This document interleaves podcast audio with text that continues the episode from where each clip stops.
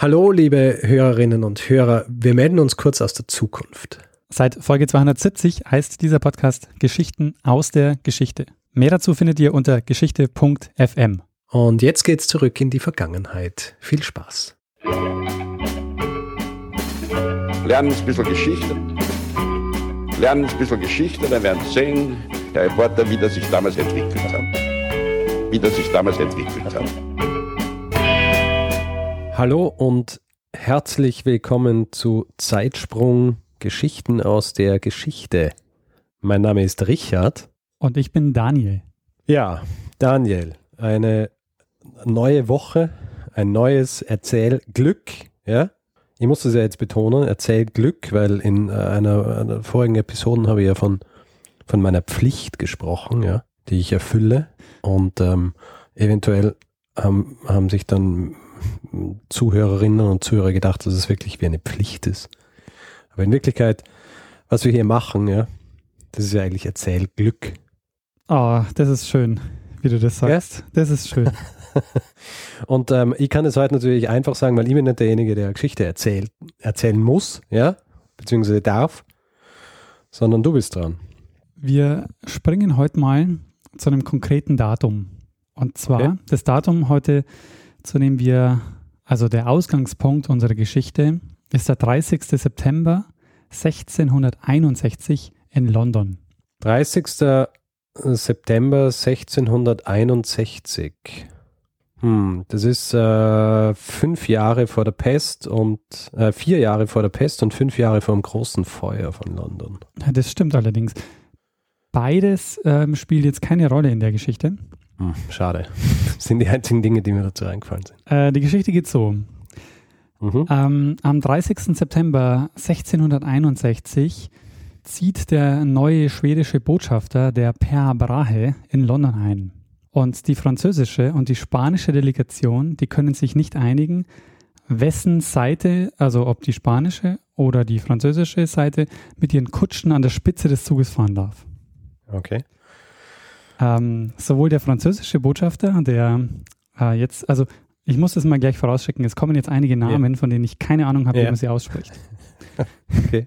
Aber ich gebe mein Bestes. Du musst, äh, sag, sprich sie einfach äh, so aus, wie du sie aussprechen willst und dann wird es schon passen, denke ich. Also der französische Botschafter, ähm, der Godefroy oder der Godefroy d'Estrade mhm. und der spanische Botschafter, der ähm, Jean-Jacques de Watteville, ähm, die reklamieren beide den protokollarischen Vorrang, also dass sie, dass sie mit ihrer Delegation ähm, voran, äh, voranfahren dürfen mhm. mit ihren Kutschen. In Frankreich herrscht zu dem Zeitpunkt ähm, Ludwig XIV., mhm. den du ja wahrscheinlich kennst als den Sonnenkönig. Ja. Und beim Ludwig XIV. ist es so, dass er bis zu seinem 22. Lebensjahr unterstützt wurde von einem leitenden Minister, der die Regierungsgeschäfte geführt hat. Und zwar war das der Kardinal Mazarin oder Mazarin. Der stirbt aber am 9. März 1661 und jetzt quasi Nachdem der stirbt, verkündet der Ludwig XIV. dem Staatsrat, dass er keinen leitenden Minister mehr einsetzen wird, sondern die Regierungsgeschäfte in Zukunft äh, in eigener Regie führen wird. Das ist, der, ja. das ist der Hintergrund der Geschichte, dass also Frankreich zu dem Zeitpunkt, also ähm, Ludwig XIV. war quasi gerade so, ähm, so ein halbes Jahr selber quasi an der, an der Macht. Mhm. Ähm, und Frankreich war sehr darauf bedacht, die Führungsposition in Europa auch darzustellen. Und dazu ist es natürlich wichtig, dass bei so einer Delegation der französische Wagen vorne wegfährt. Ja. Was, die, äh, was war der Status der, der Spanier zu der Zeit? Da kommen wir jetzt dann gleich dazu. Okay. Ähm, wenn wir uns die Vorgeschichte anschauen, aber wir gucken jetzt erstmal an, was passiert, weil es ist jetzt nicht nur so, dass, dass es da zum, zu einem Streit kommt, sondern das Ganze eskaliert nämlich jetzt. Der Zug, der macht sich auf Richtung Palace of Whitehall äh, das Interessante ist nämlich ähm, ab 1530 die Hauptresidenz der britischen Monarchen und wird durch einen Großbrand 1698 weitestgehend zerstört. Ähm, die Kutschen machen sich also auf den Weg Richtung Whitehall. Die, ähm, die Frage ist quasi, wer darf äh, zuerst, wer darf quasi diesen, diesen Zug anführen und dann eskaliert der Streit welche Kutsche mhm. vorne fahren darf. Es kommt zum Handgemenge. Beide Seiten waren gut vorbereitet, beide Seiten waren nämlich auch bewaffnet. Und die Spanier haben zahlreiche Schaulustige bestochen, die also drumherum standen. Die mhm. Szenerie mhm. wird zunehmend gewalttätiger. ähm, bis dahin, ja, dass dann die Pferde der französischen Kutschen getötet werden und auch Angehörige der französischen Delegation dabei äh, umkommen. Das Ergebnis, die Spanier können vorne wegfahren, weil die französische Kutsche kann halt äh, aufgrund der toten Pferde nicht mehr fahren. ja, und ähm, die Spanier also fahren vorne weg. Lustige Geschichte und auch schon vorbei. Richtig. Äh, Oder war das nur die Einleitung? Das war der Zeitsprung für heute. das ist jetzt aber, also das ist der berühmte Londoner Kutschenstreit. Okay. Hast du von dem äh, noch nichts gehört anscheinend? Na, das ist äh, eine Neuigkeit für mich. Meine Idee war jetzt, noch die Vorgeschichte des Kutschenstreits ähm, zu ähm, ein bisschen zu erzählen und dann ordnen wir das Ganze noch ein bisschen ein in das ganze Gesandtschafts, ähm, Gesandtschaftszeremoniell. Ja, sehr gut. Das ist nämlich sehr, sehr spannend. Zunächst mal, um diesen Kutschenstreit noch ein bisschen ähm, besser einordnen zu können, ist es so, das Ganze war einigermaßen kalkuliert von Ludwig XIV., der nämlich auch ein Stück weit darauf gehofft hat, dass, dass dieser Streit eskaliert, weil er jetzt auf diese Beleidigung der französischen Krone diplomatisch reagieren konnte. Er zieht nämlich daraufhin seinen Botschafter aus Spanien ab und verweist den spanischen Botschafter ähm, in Frankreich des Landes. Und dann fordert er eine öffentliche Entschuldigung und zukünftig uneingeschränkten Vorrang Frankreichs in allen Angelegenheiten und an allen Höfen Europas. Ja. Ähm, wenn die Franzosen, äh, wenn die Spanier quasi ähm, das nicht akzeptieren, dann würde er in Spanien einmarschieren und die spanischen Niederlande annektieren. Das war also die Drohgebärde. Spanien zu dem Zeitpunkt vollkommen pleite und sie haben gerade erst einen äh, Krieg gegen Frankreich verloren, lenken deshalb ein. Und es kommt am 24. März 1662 zu einer Entschuldigungsaudienz des spanischen Gesandten, ähm, der vor Ludwig XIV. tritt und sich äh, für diesen Kutschenstreit entschuldigt.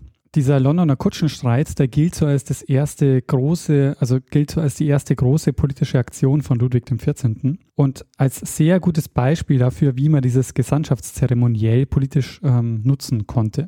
Und du fragst dich jetzt vielleicht, wie das überhaupt geregelt ist. Also wie festgelegt wurde, wer warum mit welcher Kutsche vorne wegfahren darf. Und ähm, dazu gibt es das historische Forschungsfeld in dem es, also es gibt ein historisches Forschungsfeld, in dem ähm, das sich also um diese symbolischen Ordnungen und um das Gesandtschaftszeremoniell an sich ähm, kümmert. Das ist also ja praktisch so ein bisschen die Vorgeschichte der, der Diplomatiegeschichte. Und weil es jetzt ein bisschen komplizierter wird, hilft uns diesmal wieder eine Expertin, die Elisabeth Ruffert. Oh, sehr gut. Und äh, sie stellt sich kurz mal, ähm, sie stellt sich kurz mal vor. Also dann, ähm, ich bin Elisabeth, ich promoviere an der Universität Potsdam und zwar in Geschichte und mein Dissertationsthema ist das Gesandtschaftszeremoniell des brandenburgisch-preußischen Hofes um 1700. In unserem Fall, denke ich, müssen wir jetzt erstmal noch klären überhaupt, was denn das Gesandtschaftszeremoniell überhaupt ist. Also mit was haben wir es überhaupt zu tun? Und ähm, das erklärt sie in äh, folgendem Ausschnitt. Ähm, also als Gesandtschaftszeremoniell bezeichnen wir prinzipiell all jene Rechte und Ehrenvorzüge, die ein Gesandter aufgrund des ihm zugeordneten Ranges erhält. Der Rang eines Gesandten ergibt sich unter anderem daraus, welchen Rang diejenige Person hat, die ihn abschickt. Das heißt, wenn ich von einem Fürsten geschickt werde als Gesandter, dann erhalte ich viel, viel weniger Ehrenbezeugung, als wenn ich von einem König geschickt werde, denn in der europäischen Mächtehierarchie steht ein Fürst ganz klar unter einem König. Ähm, als Ehrenvorzüge können wir jetzt beispielsweise ähm, zum Beispiel die Anzahl der Pferde, mit denen ich aufgeholt werde zur Audienz bezeichnen oder auch welches Sitzmöbel mir zugeteilt wird beispielsweise, ähm, ob ich eine Kopfbedeckung aufbehalten darf oder nicht, ob ich stehen darf oder sitzen muss beispielsweise. Und wie man da jetzt schon dran erkennt, das Ganze ist halt ziemlich komplex. Also da ist, ähm, wenn sich ja. so Gesandte treffen, da passiert nichts zufällig. Ähm, ja. Also wie viele Stufen darf man gehen, ähm, wie viele Schritte muss man überhaupt aufeinander zugehen und so. Das ist alles mehr oder weniger halt ähm, festgelegt wenn man sich jetzt fragt, wo kommt es überhaupt her, dass es, ähm, dass es da diese Regeln gibt, ähm, wie man sich mhm. das zu verhalten hat, da gibt es so eines, ähm, ein, ja, ein frühes großes Werk, das das Ganze mal ähm, so, so der Ausgangspunkt eigentlich dieses Gesandtschaftszeremoniells ist. Und zwar ist es ein, ähm, ein Buch von einem Paris de Gracie, oder mhm. äh, da er in Bologna geboren ist, könnte er auch heißen ähm, Paris de Gracis. Aber äh, es gibt eine alternative ähm, Schreibweise, nämlich in seinem Wikipedia-Eintrag, und da heißt es eigentlich Paris de Gracie. Der jedenfalls ähm, hat beim Papst gearbeitet und er hat eine Rangliste, er hat 1504 eine Rangliste der Gesandten erstellt. Diese Rangliste war so, dass also Äh, an erster Stelle waren die Botschafter des Kaisers, gefolgt Mhm. von denen des Königs, also des römischen Königs, Mhm. dann die diplomatischen Vertreter der Krone Frankreichs und dann, ähm, ähm, und dann denen des spanischen Königs. 1516 bestätigte ähm, Leo X. diese Rangfolge in einer Bulle, in der er der französischen Krone die Präzedenz vor anderen christlichen Herrschern zusprach. Also er hat ihm zugesprochen, die Franzosen dürfen quasi vorne weggehen.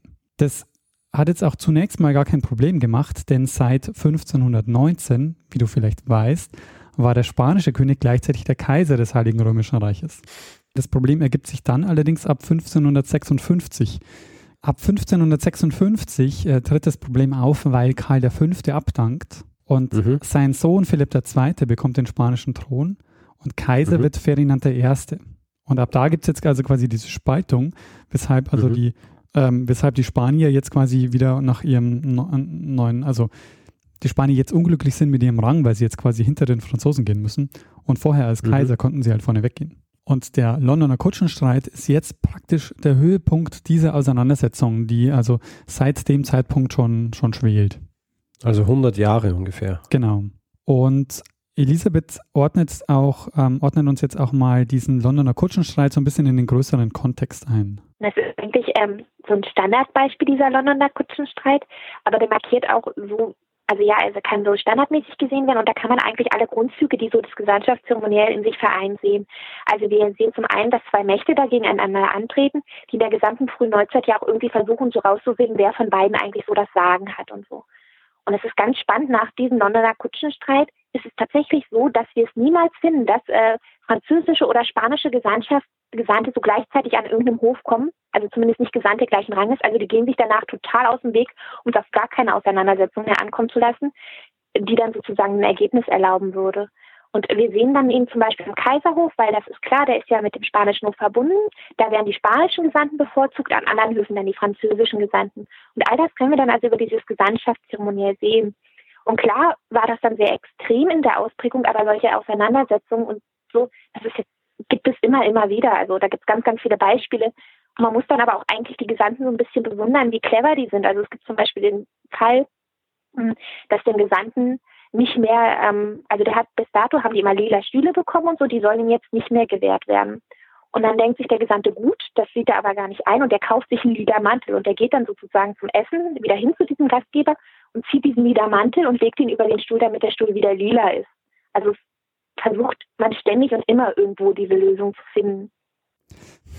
Ja, ist auch ein schönes Beispiel mit diesem lila Mantel. Also, also das Spannende ist äh, so ein bisschen, man konnte mit diesem System spielen, aber man musste halt auch mitspielen. Also Ja. du hast dich quasi ein bisschen, also sie haben sich halt diesen Regeln gebeugt und haben aber gleichzeitig dann auch versucht, ähm, innerhalb dieses Regelwerks ähm, so ein bisschen äh, ihre Vorteile, ja, also sich selbst Vorteile zu verschaffen. So, ähm, jetzt haben wir quasi diesen, äh, diesen Kutschenstreit, der beginnt quasi also mit dieser, ähm, im, im Grunde genommen also mit der Abdankung ähm, Karls V., nachdem also nach, nachdem also die Spanier wieder so ein bisschen versuchen, ihren, ihren Rang zu verbessern innerhalb also Mhm. dieser, dieses Zeremoniells. Und ähm, der Höhepunkt, also ist jetzt dieser Londoner Kutschenstreit, dann äh, 1661. Und jetzt fragst du dich natürlich wahrscheinlich, ja, wann wurde denn der oder wurde der überhaupt beigelegt, dieser, dieser Streit? Und wie Elisabeth ja gerade erzählt hat, sind sie sich anschließend voll aus dem Weg gegangen, um quasi zu vermeiden, dass Mhm. man da Tatsachen ähm, schafft. Mhm. Und beendet wird der Streit jetzt wiederum 100 Jahre später, nämlich 1761 erst. Da tritt nämlich eine Vereinbarung in Kraft, dass mit Ausnahme von Neapel und Parma, wo der französische Botschafter den Vorrang vor dem spanischen genießen sollte, künftig an allen Höfen das Anzienitätsprinzip gelten soll. Anzienitätsprinzip, kannst du dir darunter was vorstellen? Mm, Ich habe das Naja, jetzt sehr die, deutsch ähm, ausgesprochen. Anzienität. Ja. Ja, halt so die, der, der Altersvorrang, oder? Genau, aber was meinst du, was wird unter Alter verstanden? Ja, Alter, Alter vor Schönheit. Klassisch. Aber nicht Leben, also es geht nicht Ähm. ums Lebensalter. Na, na sondern halt äh, ein älteres, älteres Reich. Nee, Gott, älterer Herrscher. äh, nee Dienstalter. Dienstalter. Genau. Ah, okay. Ja. Ähm, also der früher akkreditiertere Botschafter ähm, wird quasi ähm, hat, hat Vorrang gegenüber. Also ah, beim, halt, ah, Dienstalter des Botschafters, ja, natürlich. Genau. Das, äh, ah, okay, verstehe, verstehe, ja. So hat man das quasi ähm, versucht aufzulösen. Das andere, das tatsächliche Alter, das, äh, das gibt es auch, das heißt Senioritätsprinzip.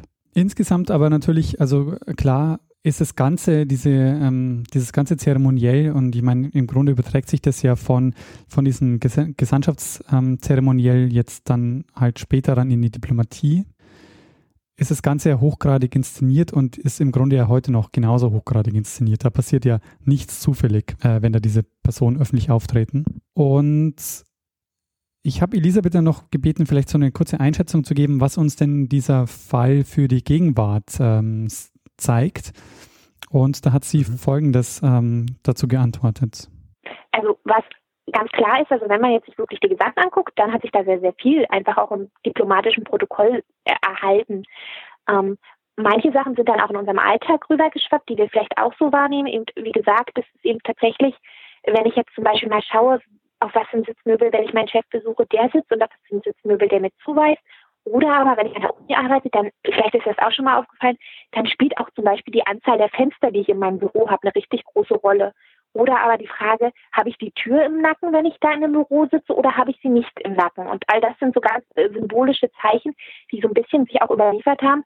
Auch in unserem Alltag ist es ja einfach so, dass wir trotzdem irgendwie immer noch Wert auf Hierarchien und Strukturen legen. Und das hat sich so ein bisschen auch vom Gesandtschaftszeremoniell tatsächlich sozusagen erhalten. Ähm, ja, aber ähm, das stimmt, ähm, was sie gesagt hat bezüglich der, also so natürlich auch Büro und, und äh, was ist im Rücken. Deswegen ähm, kennt man das ja, dass ähm, wenn man so im, im Corporate-Umfeld arbeitet, dann ist die, die Adelung äh, dann immer, dass man ein Eckbüro kriegt. Genau, ja. Weil das Eckbüro, da hast dann, äh, selbst wenn Glasscheiben oder so, hast äh, quasi den Überblick über alles, ja. Und niemand kann dir in die Karten schauen, wenn man so will. Genau, das Eckbüro. Außer die Fensterputzer. Ja. die Fensterputzer, die dann außen so dranhängen und, äh, die, äh, und so reinschauen. Ja. Stimmt, ja, das Eckbüro hat auch meistens die meisten Fenster. Ja. Ja, richtig. Ja, das, das ist sehr gut. War mein äh, Zeitsprung über den Londoner Kutschenstreit und die Einordnung äh, des ähm, Gesandtschaftszeremoniels. Sehr, sehr gut. Ich habe echt nichts davon gewusst. Also halt äh, die, der Kutschenstreit völlig unbekannt, ja. Dabei ist es ähm, so mit Leuten, die sich gegenseitig umbringen und äh, solche Dinge, das ist ja oft so mein Thema. Auch, ja. Eigentlich deine Domäne, ja, das stimmt. Eigentlich meine Domäne. Du wilderst hier, ja, aber auf sehr hohem Niveau, muss ich sagen, ja. Das heißt, das nächste Mal, wenn ich eine Blut- und Beuschel-Folge mache, muss ich mich ganz schön anstrengen. Ja, sehr gut. Ähm, nein, es ist sehr, es ist eine gute Verknüpfung, weil es halt ähm, so diesen diesen Streit, dieses Streitelement hat mit dieser äh, absurd brutalen Geschichte, dass einfach die Pferde und die Menschen niedergestochen werden. Und gleichzeitig dann auch diese Einführung in dieses äh, sehr strikte Zeremoniell. Sehr spannend. Ist auch äh, wahrscheinlich so relativ dann, wenn man sich wirklich äh, so äh, eingehend damit beschäftigt, äh, so komplex, da könnte man wahrscheinlich noch einen zweiten oder einen dritten ähm, Zeitsprung drüber machen. Absolut. Also ähm, ich habe ja ein bisschen länger mit Elisabeth noch ähm, geredet mhm. und sie hat halt schon noch auch super Geschichten erzählt aus ihren Akten. Also da könnte man sicher noch sehr, sehr viel machen. Ja, ja sehr gut, Daniel. Ähm, eine sehr schöne Folge und äh, ich finde jetzt auch von der von der zeitlichen ähm, von der zeitlichen Abwechslung her, ja, sehr gut, nachdem er äh, lang viel 19. bis 20. dann wieder zurück im Mittelalter und jetzt wieder ähm, so äh, Neuzeit. Ja. Stimmt, ja genau, frühe Neuzeit. Mhm. Ich möchte noch ganz kurz einen Dank loswerden an Elisabeth, die ähm, uns hier zur Verfügung gestanden ist als Expertin. Ja, das ist äh, immer sehr angenehm, wenn man Leute hat, die sich wirklich auskennen das mit stimmt. den Themen, über die man spricht. Und ich bin äh, darauf gekommen, weil sie hat nämlich beim History Slam mitgemacht. Das war ein Science Slam, mhm. der im Rahmen des, ähm, des Historikertags in Hamburg stattgefunden hat. Mhm. Und ich war dort ähm, und sie hat den History Slam gewonnen. Ah, und äh, ein Teil ihres, ähm, ähm, ihres, ihres Slams war, war der Londoner Kutschenstreit. Mhm. Und äh, wer will, kann sich auch das Video angucken. Das ist auf YouTube verfügbar. Wir werden es dann verlinken in den Show Notes. Ja, verlinken wir es. Du hast es gehört mit dem, mit dem Kutschenstreit und hast gleich so aufgeschrieben. Ja, ich habe hab gleich mein Handy gezückt und habe hab notiert so, ah, London Kutschenstreit, geil, gucke ich mal nach. Sehr gut. Man entwickelt ein gewisses, ähm, ein gewisses Ohr für, für potenzielle Zeitsprunggeschichten, gell? Voll, gell? Ja. Ja. Ich gehe auch nur noch so durch Buchhandlungen oder so. Ich sehe immer so, ah, ich kann das. ich habe heute auch wieder. Ja, du, äh, du kaufst dir die Bücher auch gar nicht mehr, sondern du blätterst sie nur noch durch und schaust, ob du irgendwo äh, juicy Stories findest, die du dann äh, äh, äh, so ähm, kannibalisieren kannst, quasi. Genau, ja. Ja, ähm, sehr gut. Ähm, ich würde sagen, dann, dann können wir eigentlich ja einen Feedback-Blog machen. Ja, machen wir das. Ähm, wer Feedback geben will, kann das auf äh, unterschiedliche Arten und Weisen machen, zum Beispiel auf unserer Facebook-Page ähm, facebook.com slash zeitsprung.fm oder auch auf, ähm, auf Twitter natürlich, wo der Daniel der Ed Mestsner ist und nicht der Ed Stormgrass. Äh, natürlich auch auf unserer Webseite zeitsprung.fm oder per E-Mail feedback at zeitsprung.fm und natürlich kann man uns auch bewerten. Am bekanntesten ist das Bewertungssystem auf iTunes, ist auch wahrscheinlich das, das am sinnvollsten ist, weil es am meisten verbreitet ist. Dort kann man uns Sterne äh, geben oder sogar was abtippen. Eine, eine Review, eine Kritik. Muss man nicht eintippen? ja, ja, aber abtippen, dann, wenn man es sich so, schon so im Kopf zurechtgelegt hat, mhm. man tippt dann im Grunde das Gedachte ab. Ja, ah, du meinst, man muss erst einen Entwurf machen, bevor man überhaupt in dieses Formular schreibt. ja, an, ähm, kann ja auch nur im Kopf stattfinden. Ne? Ja. ja, und ähm, ansonsten haben wir keine Feedback-Möglichkeiten, oder? Also es gibt auch einen Weg des Feedbacks, der uns auch immer wieder freut, dass er uns ähm, unterstützt, ähm, finanziell unterstützt. Man kann, uns, äh, man kann es machen über Flatter und mit äh, PayPal. Da gibt es äh, jeweils Möglichkeiten auf der Seite, ähm, uns zu unterstützen und da freuen wir uns natürlich auch immer. Und dann? Ja, ähm, und dann würde ich sagen, ähm, äh, wenn du nichts mehr hinzuzufügen hast, ja? Ja, dann geben wir halt ihm das letzte Wort, der bestimmt also genau. dann auch mal Fiaga gefahren ist. genau. Bruno Kreisky. Lernen ein bisschen Geschichte. Lernen ein bisschen Geschichte, dann werden Sie sehen, der Reporter, wie das sich damals entwickelt hat. Wie das sich damals entwickelt hat. Und weißt du, was du dann sein kannst? Nee. Du bist dann der MC, der Master of Ceremonies dieser Folgen. Oh, oh warte, sorry, ich habe gerade ein Messer aufgemacht. So. Ich habe echt alles so weggelegt, dass ich äh, nichts angegriffen habe. Ja, Hast gut. du gehört, dass ich nichts gemacht ja, habe? War wirklich, war hervorragend. Ja? ja? Sehr gut. Bin sehr zufrieden. N nicht einmal, nicht einmal Knöchel habe ich geknackst, ja. nichts.